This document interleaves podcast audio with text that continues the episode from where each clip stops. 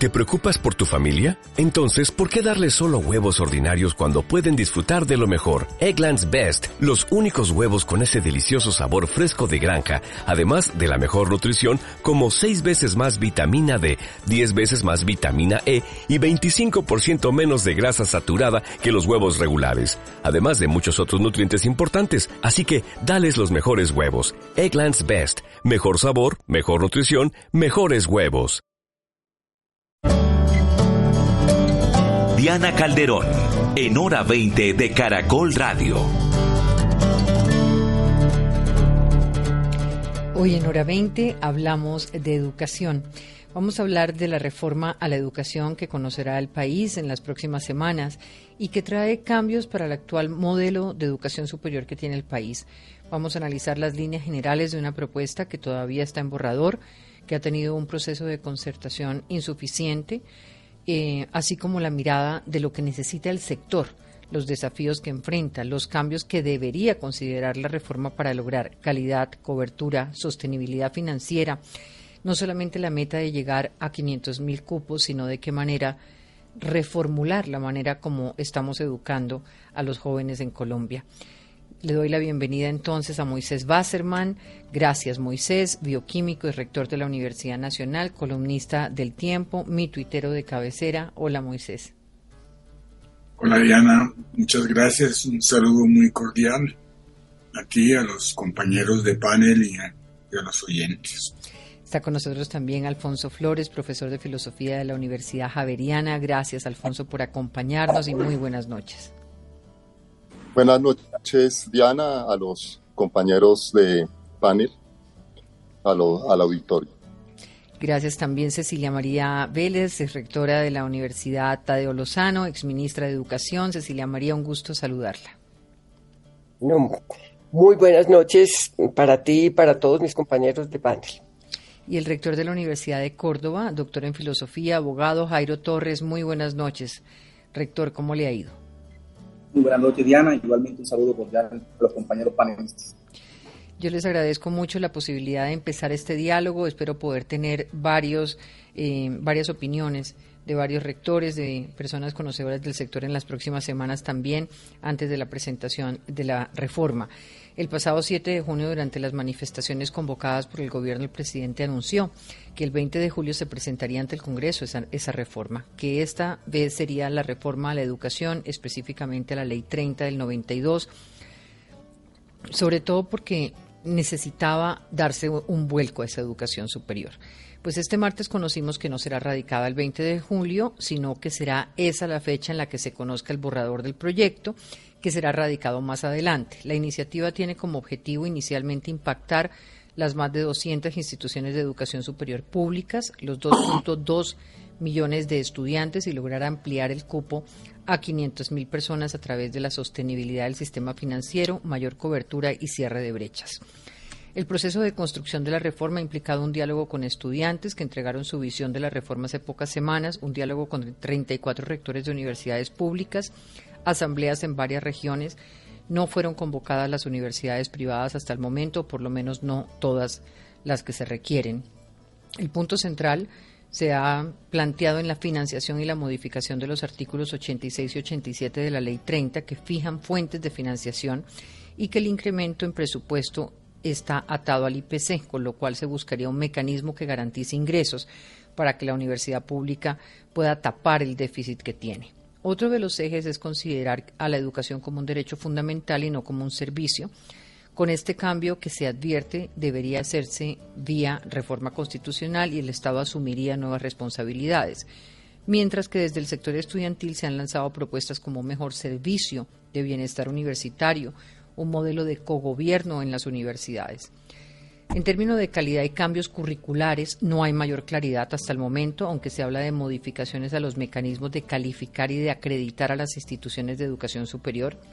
Tampoco sabemos mayor cosa sobre la universidad privada o la formación para el trabajo a través de la formación técnica y ese es un punto sobre el cual me gustaría hablar, a ver de qué manera se puede acabar esa manera como de, plantear la universidad pública y privada eh, de una manera desarticulada todo bajo medidas previas del gobierno como matrícula cero, universidad en su territorio, y la adición presupuestal de 1.6 billones. Yo quiero empezar por una visión de cada uno de ustedes a esta reforma. ¿Cómo se aproximan a la reforma planteada? ¿Cuáles son las expectativas de los cambios que el sector debería tener para que sea una reforma completa, que realmente responda a las dinámicas y a las necesidades actuales?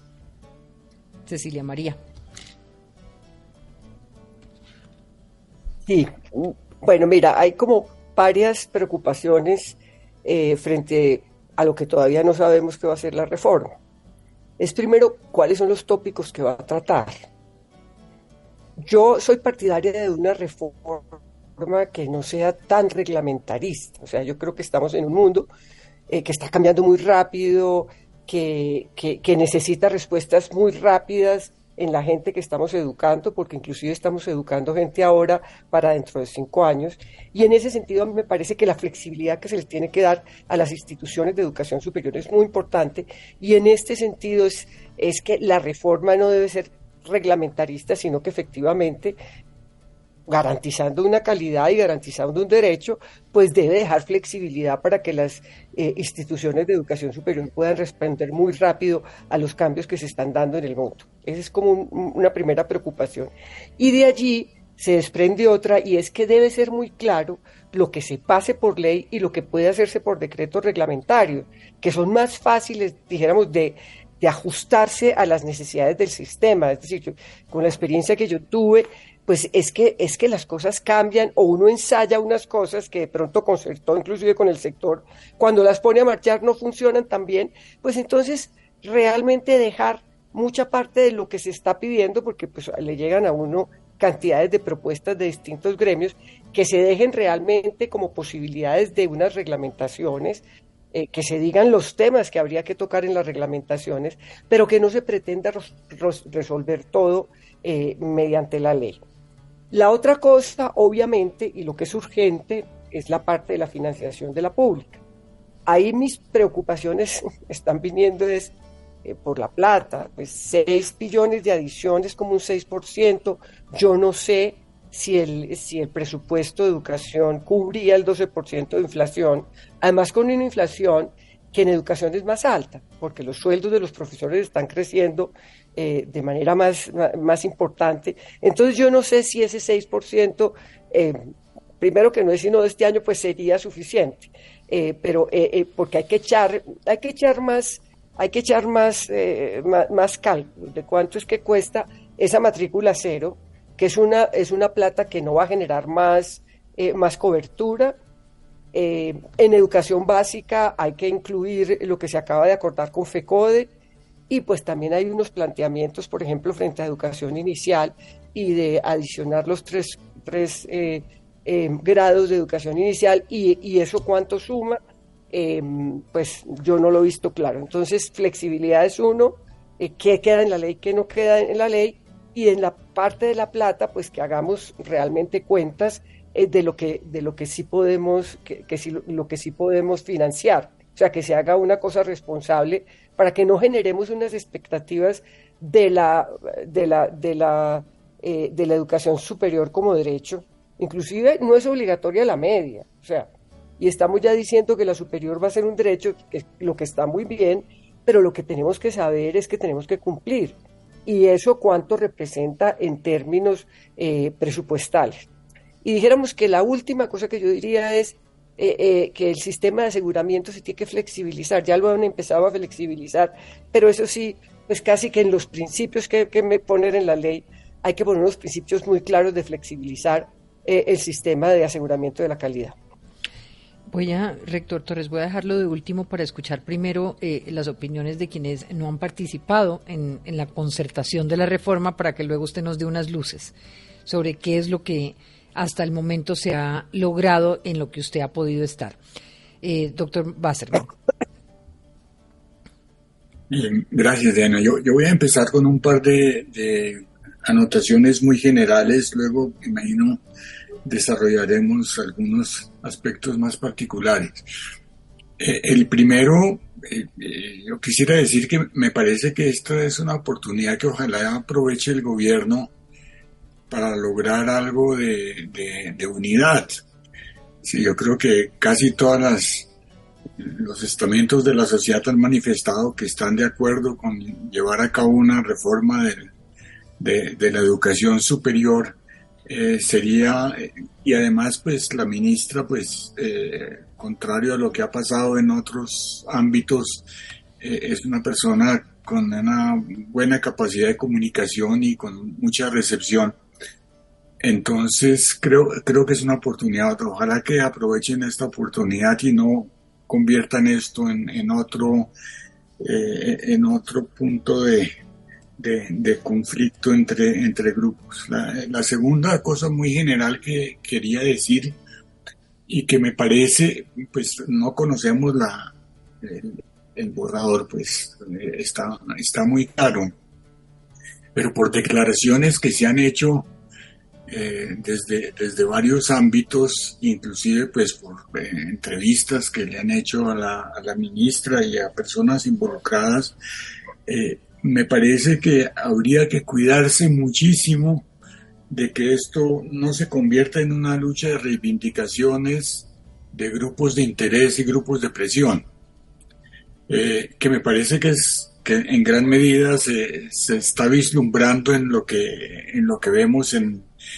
eh, en la prensa. Eso, eso sería muy, muy infortunado porque eh, si, si algo habría que buscar aquí realmente sería tener muy claro, eh, por lo menos sospechar muy claramente hacia dónde va la educación, hacia dónde va la educación en el mundo, qué es lo que nos hace falta, completamente de acuerdo con, con Cecilia María en que tiene que ser una ley eh, delgada eh, y, en la medida de lo posible con un eh, extremo de, flexibilidad, porque lo que se nos viene es una exigencia de flexibilidad. Eso, eso me parece eh, muy, muy evidente.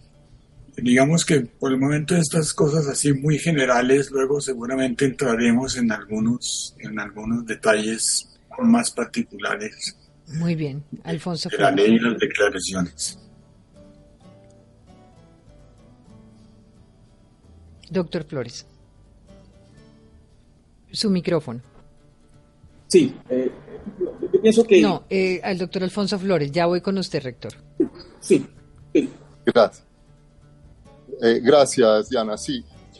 Eh, a mí me parece correcto el enfoque del actual gobierno de afrontar una reforma a fondo de la educación superior, visto que la ley 30 tiene ya justamente 30 años. y en estos 30 años, sobre todo a partir del advenimiento pues, de Internet, eh, los cambios en la formación y en las dinámicas sociales han sido eh, de una dimensión que, que que ninguno de nosotros podía prever.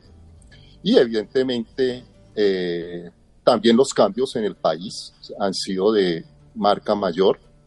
Y la educación como fundamento de la sociedad, en eso también estoy de acuerdo con el planteamiento del gobierno.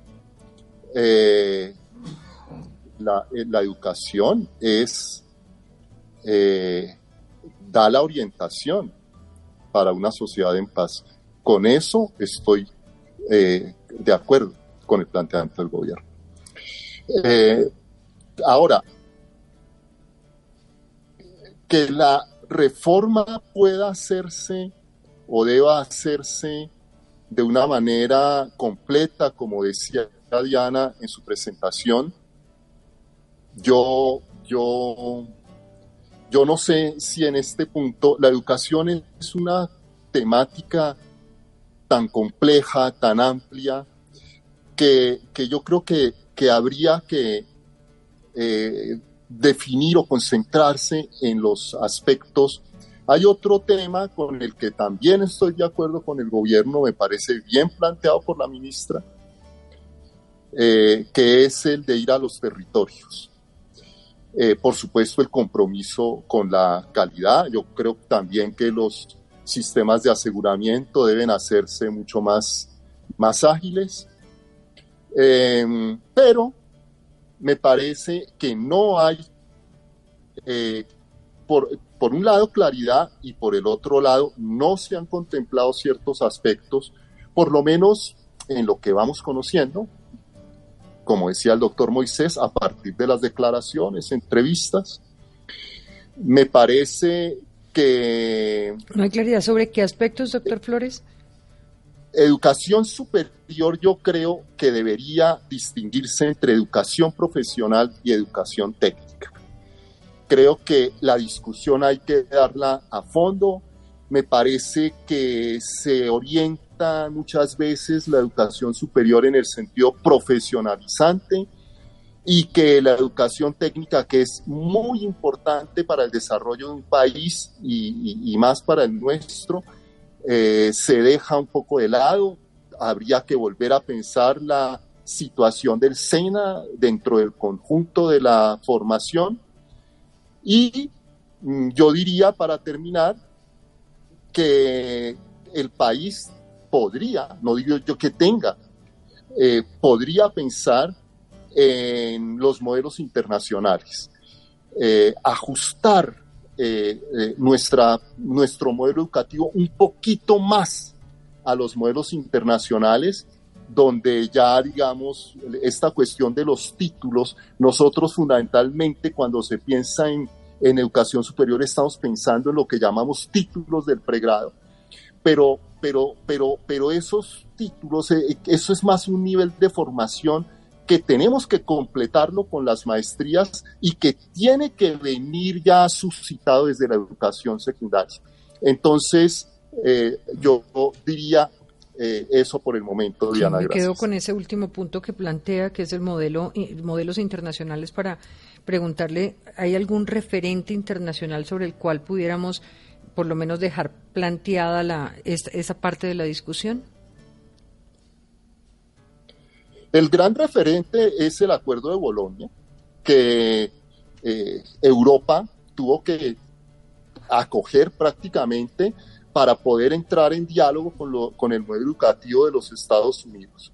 A mí me parece que Colombia, si quiere entrar eh, a ser más, más fluidos, más eh, mejor articulados sus procesos de educación superior eh, con el contexto internacional, tendría que, pensar un poco más a fondo en el tema de niveles de formación, tiempos de formación, eh, exigencias de, cumplimiento en cada uno de, estos niveles. pero claro, ahí es donde yo digo una reforma que se antoja urgente en algunos aspectos, por ejemplo, de, de, cubrimiento, de bienestar, de calidad, etcétera, quizás en este momento no, no puede aspirar a tanto. Y en ese sentido. Quizás una de mis mayores preocupaciones, y, era un poco la invitación que iba a hacer ahora después de escuchar a Jairo Torres, y es que eh, sí hablemos del tema, obviamente, del modelo de financiación y las finanzas del sector educativo en lo público, pero sí me gustaría mirar cómo esta debería ser una oportunidad para avanzar en la manera de, en los temas sobre los cuales usted está planteando la discusión. Jairo Torres, cuéntenos un poco cómo va esa reforma, cómo se ha concertado, qué, en qué acierta, qué le falta. Bueno, primero que todo es importante señalar el, análisis que hemos venido haciendo del sistema universitario estatal colombiano sur, del cual yo soy presidente, que está conformado por las 34 universidades públicas de este país. Creo que tengo un problema de, de, de audio, yo no sé si ustedes lo están oyendo bien. si se acerca su micrófono, por favor. ¿Sí? ¿Me escuchan? Ahora sí. Me escuchan. Lo, primero que hay que decir es que desde el sistema universitario estatal colombiano sur, que está constituido por las 34 universidades públicas del país, hemos venido en los últimos años, yo diría que en la última década, haciendo un análisis alrededor de lo que es la educación superior pública en Colombia. Primero, nosotros no conocemos el texto, el documento de reforma. Como tal, pues no tenemos los insumos para poder hacer un análisis riguroso, teórico, conceptual. Podríamos hacer las interpretaciones que estamos haciendo aquí. Pero es importante decir algo. La ley 30 actual que rige la educación superior tiene 30 años de existencia. Fue expedida en el año 1992. Es la ley que hoy se pretende reformar mm. por una nueva ley. Y no se va a cambiar porque tenga 30 años, porque la eficiencia o no eficiencia de una ley no se mide porque sea antigua, sino en función de si ha, si ha logrado los fines con los cuales fue creada o el propósito. Y ahí tenemos que hablar entonces de un contexto en Colombia, de cómo está la educación superior en Colombia, y particularmente la educación superior pública. Hoy en Colombia, el 46% de los jóvenes no tienen acceso a educación superior. Ese 46% son 2 millones de jóvenes en Colombia, que cuando uno mira la geografía nacional, están concentrados en las zonas donde el Estado ha sido ausente, el Caribe, el Pacífico y el sur del país. En consecuencia, un tema central en esta reforma es cómo le garantizamos a esos jóvenes, a través del Estado, el acceso a la educación superior como un derecho fundamental progresivo. Eso, es lo principal que hay en ese punto, En ese punto, rector, es donde eh, quisiera que después eh, conversáramos. Si lográramos, a través de esa ley, eh, convirtiendo la educación como derecho, en garantizar ese acceso a ese 46% que no lo tiene, ¿qué tipo de educación le vamos a dar a ese 46%? Para que no solamente sea un tema de acceso, sino para que esa educación que les demos tenga una, un significado real, para que tenga una posibilidad de formación eh, que se inserte en las necesidades de, de los jóvenes, del territorio y de su desarrollo real, de la empleabilidad después. Claro, esa es, la discusión que debe encarnar o debe poseer esta reforma. Una educación con calidad y una educación con pertinencia, que responda a las complejidades del país, que responda a la diversidad del país. Ese es uno de los grandes eh, retos que tiene la construcción de una reforma integral de la ley de 30 que, digamos... Eh, ¿Y eh, usted en, las, en, las, discusiones que participó, se tocaron esos temas? Sí, por supuesto. Es que nosotros hemos venido planteando, Diana, el tema de financiamiento estructural de la universidad pública, que la universidad pública está desfinanciada estructuralmente. Hoy la nación concurre con el 50% de los recursos de funcionamiento. El resto tenemos que generarlo a las universidades. Las universidades en los últimos 30 años creamos 510 mil cupos lo que el gobierno pretende hacer en cuatro años. Lo hicieron las 34 universidades públicas en 30 años. Y las privadas también. Nosotros tenemos un indicador de transferencia, nosotros tenemos un indicador de transferencia que hoy nos está asfixiando, que es el IPC. Por eso a nosotros es importante la reforma del artículo 86 y 87 de la ley 30. Es necesario construir un modelo de financiamiento de la universidad pública que la haga sostenible. Es que el Estado no ha concluido. Pero eso parece, eso parece, eso parece, rector, que está solucionado y está planteado y es una de las de los temas que... perdóneme. que nosotros tenemos. No, pero a ver, digamos que acá, acá digamos que lo que entiendo es que, y, y lo que hemos podido saber por la conversación con la ministra en los medios, es que ese es uno de los puntos fundamentales sobre los cuales quiere trabajar el proyecto, con lo cual su preocupación absolutamente válida está, está siendo tenida en cuenta en las conversaciones y en el articulado borrador que se conocerá contrario a otros elementos, a otros elementos que no están. Para yo decirle, el modelo de financiación eh, y las finanzas del sector en esas en la reforma a dos artículos de la ley que usted ha mencionado, el 86 y el 87, donde se definen las funciones de financiación del sector y el indicador que fija el aumento anual del presupuesto por educación es uno de los temas que están ahí, que están dentro de la reforma. Mi pregunta para usted es cómo debería, eh, en su opinión, darse ese cambio en el financiamiento. No qué es, o sea, es, ¿cuál es su propuesta? ¿Cuál es la propuesta? Dos momentos. Mire, ya en la Comisión Sexta de la Cámara de Representantes pasó en primer debate de manera unánime la aprobación del proyecto de reforma del artículo 86 y 86. Ya allá se surgió ese debate. Eso es un trabajo que hemos hecho en el SUE de los últimos tres años. Construir un nuevo indicador de transferencia, cambiar el IPC por el ICE, que es el índice de la canasta de la educación superior. Sí, para que la universidad pública tenga un modelo de sostenibilidad financiera que le permita crecer de aquí en adelante. Lo que pasa con la reforma es que la reforma incorpora precisamente la reforma del 86 87. ¿Qué puede suceder en el Congreso si hay un nuevo texto de reforma integral? Que, esa, que ese avance que se dio de reforma del 86 87 se integre y eso nos postergaría digamos, el avance en la construcción de un modelo de financiamiento. Pero, por supuesto, el nuevo texto recoge o va a recoger o va a incorporar la reforma del 86 y el 87 y, por supuesto, los otros elementos que van a integrar, eh, eh, digamos, este texto de reforma que no conocemos, que esperamos conocer para poder generar los aportes, la discusión y la deliberación que se requiere. Pero, digamos, ese es un tema hoy principal. Muy bien. Sí, ese tema entonces, digamos, está siendo parte de la concertación que ustedes han tenido con el Ministerio. Me pregunto ahora eh, sobre lo que han planteado estudiantes, asociaciones, miembros del sector en lo que tiene que ver con los temas de proyectos de formación, de actualización curricular ante la inteligencia artificial, tecnología, cambio en carreras necesidades del mercado laboral. Usted que ha participado de esas concertaciones, ¿nos puede contar qué avances hay en ese punto? Sí, eso es parte de la discusión, digamos, eh, de los sectores estudiantiles, profesorales, todo lo que tiene que ver con el gobierno universitario, la autonomía. Eh, hay que repensar todo el, sistema, digamos, el modelo curricular, la duración de los programas. Es decir, este es un momento en el cual el país tiene que pensar el sistema de educación, que sea un sistema de educación que se integre, que podamos pensar el proyecto de nación. Yo supondría que ya ustedes lo pensaron como rectores, no, no que lo van a pensar ahora. Pero, hace parte de la discusión. ¿no? O sea, lo, que ¿Qué, llevan ustedes? Mi pregunta de pronto no la formulo bien. ¿Qué llevan ustedes como propuesta de cambio a esa reforma después de haber estudiado, de, pues, de llevar todo este periodo que usted nos cuenta, casi que la última década? Eh, en la universidad estatal para proponer? Sí, nosotros, por ejemplo, desde el SUBE estoy pues, comentando eh, eh, todo el tema del modelo de financiación de la universidad pública, repensar el sistema de aseguramiento de la calidad.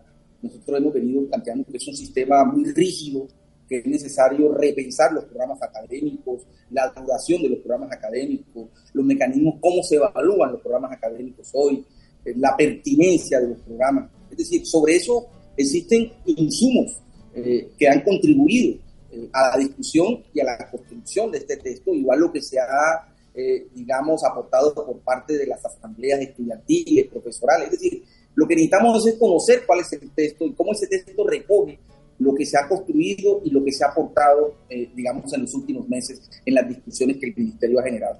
Muy bien.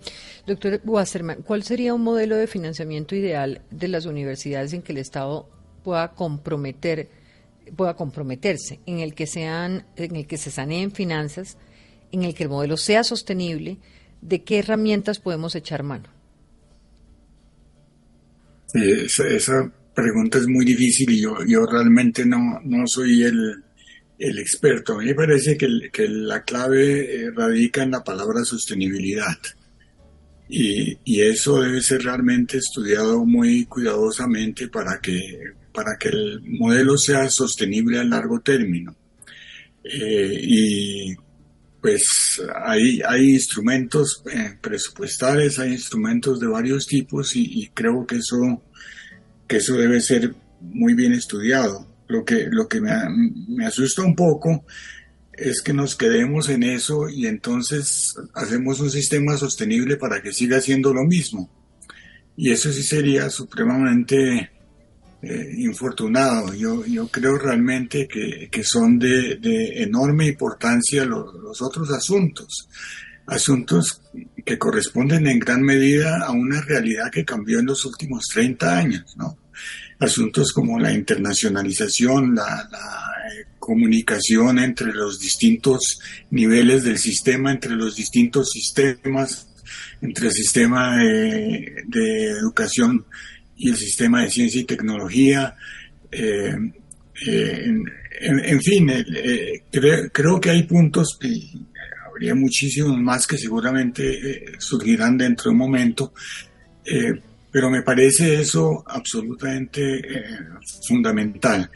Y el sistema sostenible, sí, hay que construir un sistema, un sistema que, que el presupuesto crezca eh, de acuerdo realmente con el crecimiento real de los costos de, la educación, eh, que se encuentren los recursos para, para, eso, que eso, que eso no es sencillo, eh, pero, pero que entiendo que, que se puede hacer y también pues que, esté bien, bien dirigido, bien dirigido a, a, los puntos, a los puntos claves.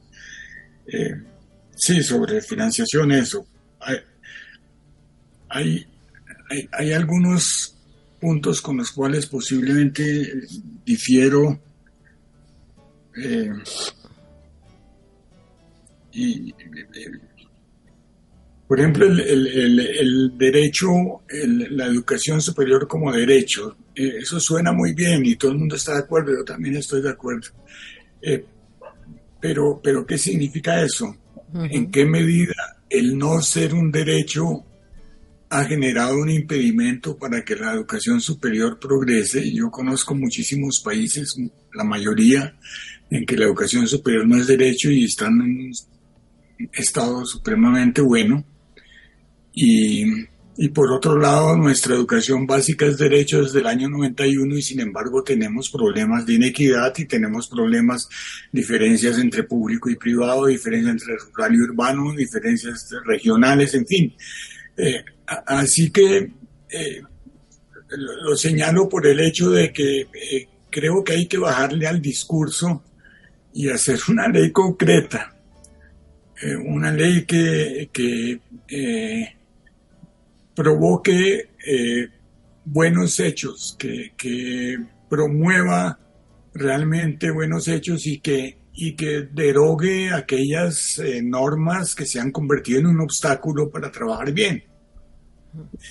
Pero, pero hay que tener mucho cuidado de los discursos. en, las declaraciones ha habido una cantidad de discursos con muchísimas palabras y, creo que lo que tenemos que hacer es una ley sumamente delgada. Eh, obviamente el de la financiación es un punto importante, pero sería mm, muy triste que nos quedáramos en eso. tenemos que tener el eje de la financiación, tenemos que tener el eje de la flexibilidad en el aseguramiento, entiendo, y la flexibilidad también en lo que tiene que ver con la manera como construimos los, los currículums para poder generar una educación pertinente? ¿Sería esa la manera de plantearlo, doctor Flores?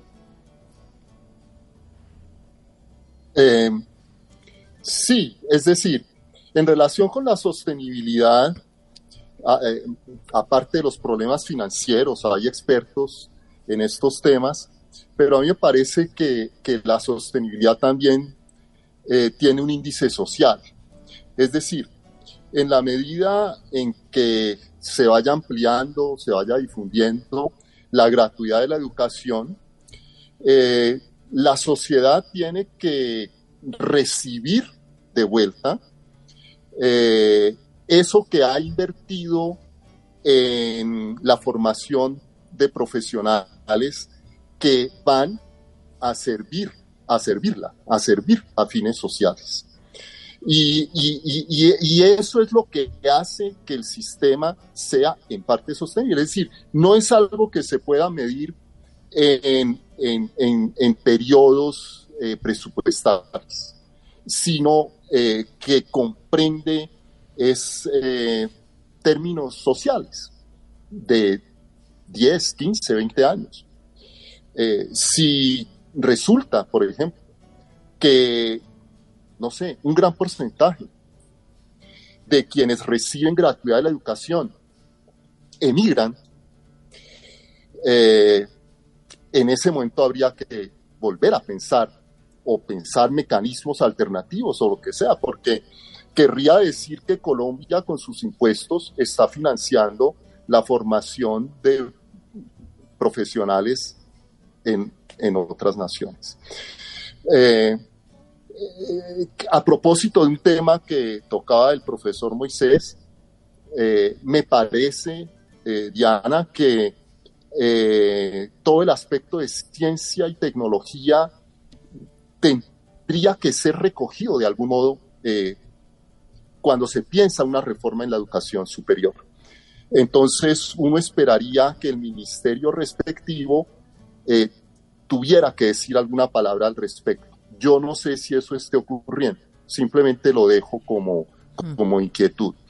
Y por último, en relación con, la, con el derecho eh, fundamental por las declaraciones de la ministra, me parece que derecho fundamental se está entendiendo como posibilidad de acceso de todos los ciudadanos eh, a la educación superior.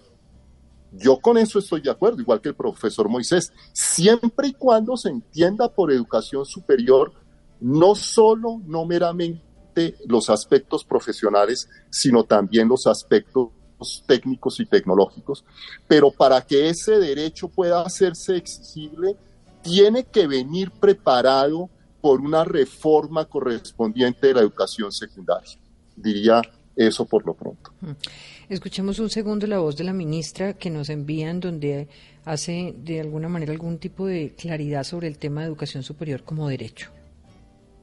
El Gobierno Nacional está planteando al país que reflexionemos sobre la importancia de una nueva visión para la educación superior en Colombia, que el carácter de la educación superior hoy nos permita garantizarla como un derecho fundamental y esa visión de educación superior debe estar conectada con la educación inicial. Como lo planteamos en el Plan Nacional de Desarrollo, fundamental garantizar que los niños y las niñas desde los primeros años de vida puedan contar con un sistema que les permita formarse en calidad y en pertinencia. El proyecto de reforma a la Ley 30 integra entonces esa visión de sistema, integra una visión que permita garantizar nuevos procesos de calidad, que permita pensar con detenimiento el bienestar y la permanencia, que las personas que ingresen a cada institución de educación superior cuenten con el apoyo y con el acompañamiento de las instituciones para garantizar su éxito, para que puedan cumplir con las trayectorias que delineen de su formación y también que puedan garantizar que egresan en las mejores condiciones posibles. Otra visión de esta reforma integra la formación de pueblos étnicos, para reconocer a las instituciones que están ancladas en una visión de educación propia en diferentes zonas alrededor del país. Tenemos una serie de reflexiones sobre la prevención de las violencias basadas en género, de una visión antirracista de la educación, una visión intercultural e incluyente de la educación. Tengo una pregunta acá, eh, un poco de ignorancia. Cuando la ministra habla de procesos de calidad, se está refiriendo a lo que nosotros estamos aquí conversando sobre la flexibilidad en digamos, en, en, lo que, en, lo que es la enseñanza como tal, lo que es eh, el impartir conocimiento y en el definir eh, los tiempos de una profesión, eh, hasta dónde debería replantearse el tema de titulación en pregrados o no. cuando hablamos de procesos de calidad, ¿estamos hablando de eso?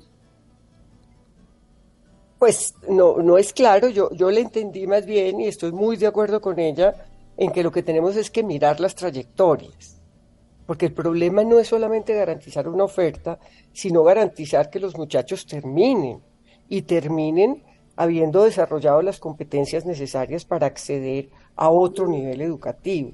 De manera que a mí me encantó que ella hablara de primera infancia, que es una cosa que... Sí, por eso lo puse, porque lo conectó con, con la educación inicial está, está en el plan de desarrollo, eso me parece bien. A mí lo que pasa es que todo me suma y no me están dando las cuentas, pero, pero por eso te digo, es decir, son las trayectorias educativas las que, porque, es decir, está muy bien plantearlo de la, como plantea pues el, rector Torres, cómo vamos a hacer la oferta, cómo vamos a, a, generar la oferta, en fin, pero yo creo que es muy importante saber que también tenemos que trabajar eh, la demanda, es decir, cómo hacemos que los niños lleguen hasta la media, cómo hacemos que esos niños de la media quieran seguir hasta la superior o quieran acceder a otro tipo de, de, educación. Yo, yo, yo había entendido, porque la ministra también ha dicho que, que esto es una cosa progresiva, eh, pues que también puede entender uno que ahí están integrando eh, cómo se va a ir ampliando esto, cómo uno realmente para poder tener los candidatos eh, para la educación superior, pues tiene que tener muchachos que han terminado la, media. Y por otro lado, para garantizar que la calidad de las, de la, de las eh, programas de educación superior o de post, hablemos, eh, yo creo que como el doctor Flores habla, hablemos más bien como de post de, de no sé, como una cosa mucho más general, toda esa capacidad, dijéramos, de ese nivel que puede ser inclusive concursos cortos que inserten la gente en el mercado laboral, que están siendo tan exitosos, dijéramos, respondiendo inmediatamente a una demanda, que no podemos decir que es formación integral, pero que pueden servir para que esa persona posteriormente tenga unas alternativas distintas en la vida y después acceda a una, a una formación más integral. Pero también está toda la, técnica, la tecnológica. Eh, hay experiencias muy interesantes, dijéramos, de articular las universidades a la media, estos muchachos eh, darles algún nivel de educación técnica, después ellos acceden a tecnológica y después pues o miran si, si quieren ser profesionales, pero darles como una cuestión intermedia porque muchas veces no es siquiera la oferta la que está limitando la entrada en la educación superior, sino también las condiciones socioeconómicas no tienen cómo mantenerse y entonces pues eh, empieza una demanda por, por, recursos enormes, pero si uno les da esa posibilidad, dijéramos, de sostenerse de alguna manera para que puedan continuar con otro nivel de educación es muy importante. Muy bien. Ahora, yo creo... sí, perdóname Cecilia, es que tengo que hacer una pausa, pero ya regreso con ustedes.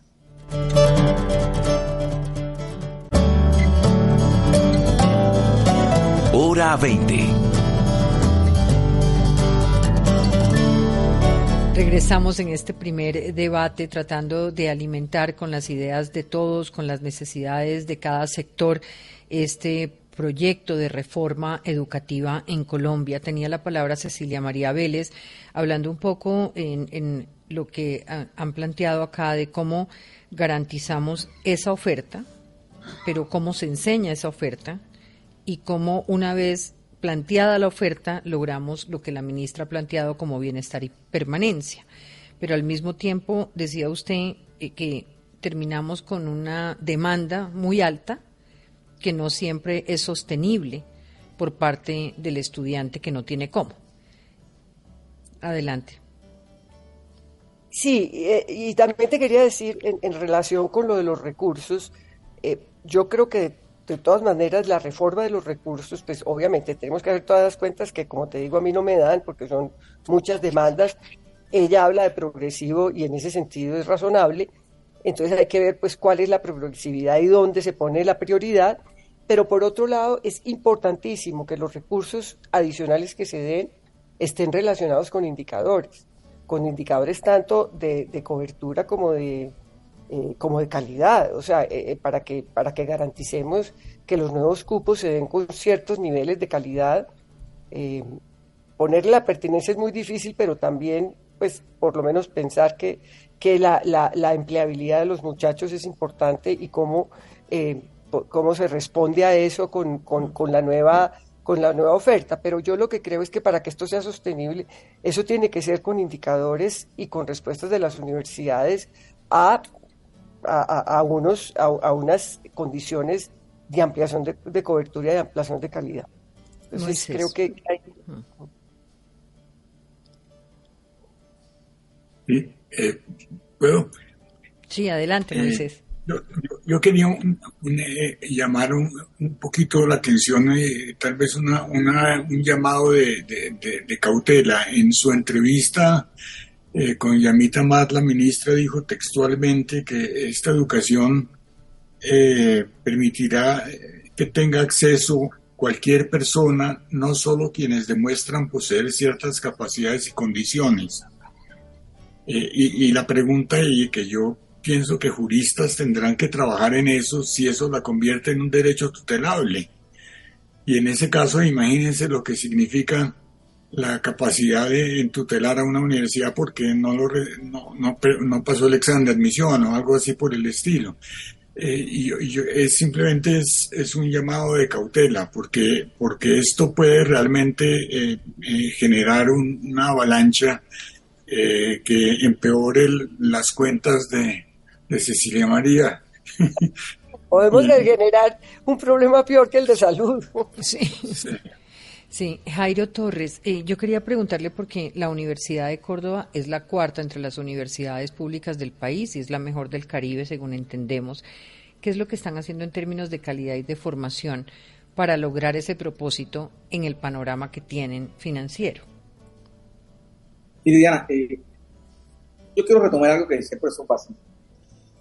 Eh, y por eso comenzaba con un indicador 46% de los jóvenes en Colombia no tienen acceso a la educación superior. Eso es un drama, o una tragedia. Y si uno mira en términos de las realidades sociales de estas regiones del país, si el Estado no llega allí, ¿quién le garantiza a esos muchachos el acceso a dignificar su vida?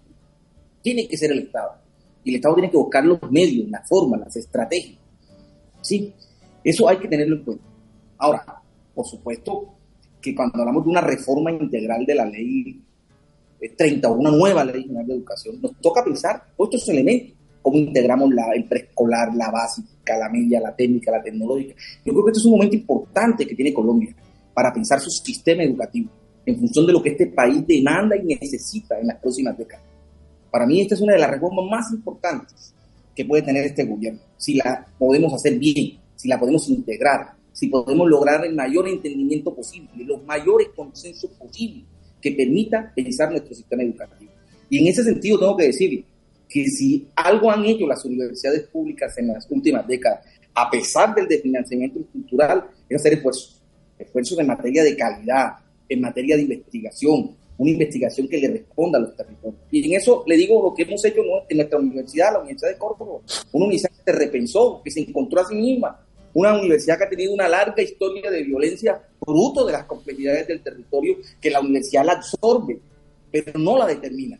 Y es allí donde nosotros hemos trazado una hoja de ruta que nos ha permitido hoy ser una universidad acreditada y reacreditada de alta calidad, el 50% de nuestros programas acreditados, una investigación que le está respondiendo al territorio de este departamento en materia de seguridad alimentaria, en materia de medioambiental, en todos los aspectos que el departamento está necesitando y la región Caribe y el país. Entonces, digamos, a pesar de que hoy tenemos un desfinanciamiento estructural, que nos toca hacer esfuerzos por conseguir recursos propios, por tener una educación con los más altos estándares de calidad, a pesar de esa deuda histórica que el Estado colombiano tiene, que asciende a 18 millones de pesos. Entonces, por supuesto que hoy asciende? en los territorios, 18 millones de pesos asciende la deuda del Estado colombiano con sus universidades públicas. Dinero que hemos dejado de recibir en los últimos 30 años que nos ha llevado a que hoy el 50% del presupuesto con que funciona la universidad pública lo genera ella misma a través de la venta de servicios. Es decir, somos prácticamente autosostenibles. Por ello, para nosotros es imperioso de que se construya un modelo de, de sostenibilidad financiera de la universidad pública. Entonces, cuando hablamos de una apuesta de 500 mil cupos, ¿qué le hemos dicho nosotros al gobierno nacional? Un modelo de regionalización de la universidad pública, que la universidad pública puede llegar a su territorio con calidad, con pertinencia, que esos jóvenes puedan entrar a la universidad, no solamente estudiar carreras profesionales, ahí comparto, hay que integrarse en la técnica y la tecnológica, con modelos flexibles, con flexibilidad, con acceso a conectividad, con modelos curriculares. Es decir, es que este es el momento. Doctor Torres, ¿qué tipo de diálogo tienen? sí, doctor Torres, ¿qué tipo de diálogo tienen estas 34 universidades estatales con la universidad privada en Colombia? Mire, y aquí tengo que decir, yo soy el vicepresidente de ASCUM, la Asociación Colombiana de Universidades. Yo soy el presidente del sur de las 34 universidades públicas y soy el vicepresidente de ASCUM, que es la Asociación Colombiana de Universidades que integra las públicas y las privadas. Y si algo tiene la ley 30 de hoy, es que reconoce el sistema público y privado. Y lo que hemos dicho, que la construcción de una nueva ley tiene que partir de ese reconocimiento. No hacerlo es un error, porque es que no necesariamente un servicio público lo presta el Estado lo que concibió la ley 30 del 92 en el marco de un nuevo... Pues lo que ha pasado en los, en, las, en los últimos ocho años a través de diferentes programas, pues lo, que, plantea Ahora, es el trabajo que ha venido haciendo también la universidad privada. Pero cuando yo hablaba de ese diálogo es para saber hasta qué punto también están dialogando en este, en este proceso de concertación. Y, y, lo retomo es a propósito del acuerdo de Bolonia que, de Bolonia que, que planteaba el, el, profesor Flores, que digamos es como la, el único referente que por lo menos tengo yo gracias a él eh, para plantear cómo ellos logran eh, adaptar, digamos, de alguna manera en, en ese acuerdo los contenidos del estudiantado a las demandas de mercado el intercambio de titulación. Y ahí es donde veo yo que esta reforma tendría una gran oportunidad para que pudiéramos abrir a, conversar con esos diálogos en los que la universidad privada pues ya tiene unos avances muy grandes, en los cuales en ese diálogo puedan resultar ideas sobre el verdadero modelo de financiamiento sostenible para la universidad pública. Pero lo que tengo entendido es que no han sido convocados y me pregunto si las mejores mentes de este país están en la academia, pues posiblemente el modelo financiero sostenible para la educación pues debería salir de ahí adentro. Sí, por supuesto, y es que se ha venido dialogando y por eso la solicitud que nosotros le hemos hecho al gobierno y al Ministerio de Educación Nacional a que haya tiempos razonables que nos permita hacer una discusión profunda con los actores del sector, con los actores de la sociedad civil, a través de unos procedimientos, una metodología, que podamos construir un texto de reforma que le responda a Colombia, que le responda a Colombia. Eso ha sido nuestra solicitud. Sí, y yo creo que allí eso tiene que abrirse el diálogo con las universidades privadas, el diálogo con las universidades públicas, con los estudiantes, con los profesores, con los trabajadores, con la sociedad civil. ¿Cómo recogemos esa pluralidad y esa diversidad que debe ser una riqueza en la construcción de una reforma? Creo que esos son los grandes retos que hay y ese ha sido el llamado que del sistema universitario nosotros hemos hecho. Coincidimos en que hay que hacer una reforma, pero hay que hacerla bien, que recoja todos estos aspectos que hacen parte de esta discusión. Y nos quedan tres, cuatro minutos, con lo cual le pediría a cada uno de ustedes un planteamiento final con lo que se quedan después de, pisar este tema apenas, porque tenemos que continuar hablando de él en la medida de lo posible durante las próximas semanas. Alfonso Flores. Eh, sí, Ana, yo, yo considero que eh, enfocar el tema de la educación superior desde la perspectiva de un derecho fundamental, eh, como lo señalaba el profesor Moisés, debe hacerse con eh, el mayor cuidado, en el sentido de que de estudiar con, eso es asunto de juristas, ¿qué, se, qué obtiene el sistema educativo eh, bajo esa figura de la, del derecho fundamental que no esté obteniendo bajo la figura actual de un servicio, de un servicio público. Eh, yo creo que lo que obtiene, como lo dice la ministra, fundamentalmente es la accesibilidad, pero accesibilidad al sistema de educación superior, no solo profesionalizante. Como lo señala el rector Torres, la universidad tiene que estar eh, estrecha e intrínsecamente vinculada con los diferentes sectores sociales de su territorio. Es decir, nosotros no podemos eh, dejar por fuera, por ejemplo, al campesinado, por fuera de la educación superior. No podemos. Eh, ¿Quién va a trabajar la tierra? ¿Profesionales van a trabajar la tierra? Hombre, no. Pero eso no quiere decir que los eh, jóvenes campesinos no puedan formarse en aspectos agrarios, agrícolas, eh, del ganado, lo que sea, pecuarios, eh, para desarrollar mejor sus actividades. En ese sentido, ese 46% que él presenta, me parece que hay que matizarlo, no porque, porque insisto, no, no, no necesitamos un país de, lleno de profesionales, muchos de ellos manejando taxi o lo que sea, sino eh, diversificar las rutas de la formación eh, final secundaria y postsecundaria. Yo, teniendo en cuenta habilidades blandas que he escuchado de otros rectores, como cada vez más lo que ven de los estudiantes que llegan a las universidades es eh, una absoluta falta de, de formación en ese tipo de habilidades blandas tan necesarias para, para la vida. Cecilia María. Yo quisiera decir, adicionar una información que me parece que ha pasado muy de agache frente a la financiación de la educación privada, y es que en el plan de desarrollo hablan del crédito contingente. Yo creo que sería muy importante pues que eso quedara bien claro, porque es que el crédito contingente lo que permitiría es que la gente entrara a la universidad privada y no hiciéramos como un crowding out y es que los nuevos cupos fueran en contra de una disminución perdón, de la matrícula en las universidades privadas. Ay, perdón, esta gripa. Tranquila. Bueno, y, y finalmente, pues flexibilidad, flexibilidad, flexibilidad. Es lo que yo esperaría de la reforma. Muy bien. Su conclusión, Moisés. Yo, yo diría eh, que, que esta reforma tiene que ser una reforma mucho más para el futuro que para que estemos viviendo más cómodamente con las cosas que estamos haciendo ahora.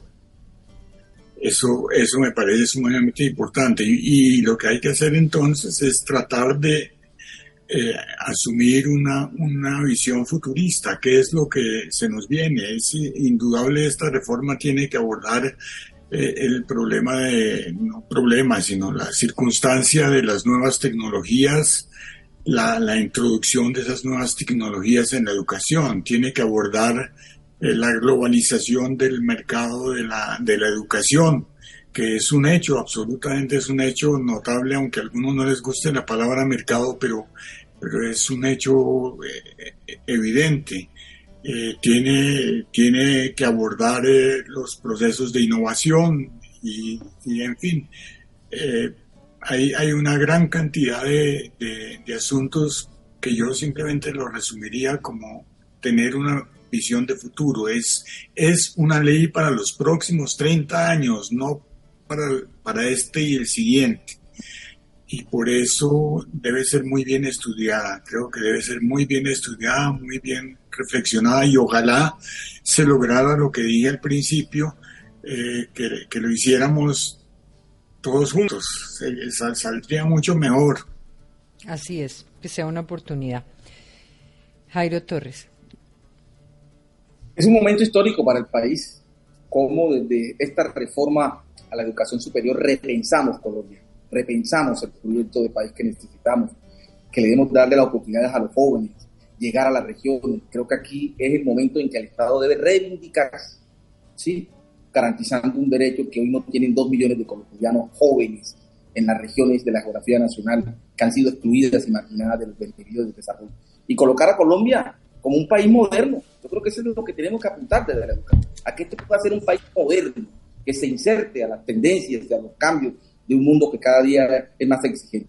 Así que tenemos una gran oportunidad y la invitación es a que hagamos un gran diálogo entre todos los actores del sector y la sociedad civil para construir una reforma a la educación que integre todo el sistema educativo y haga de este país un país moderno. Esa es, digamos, mi reflexión final.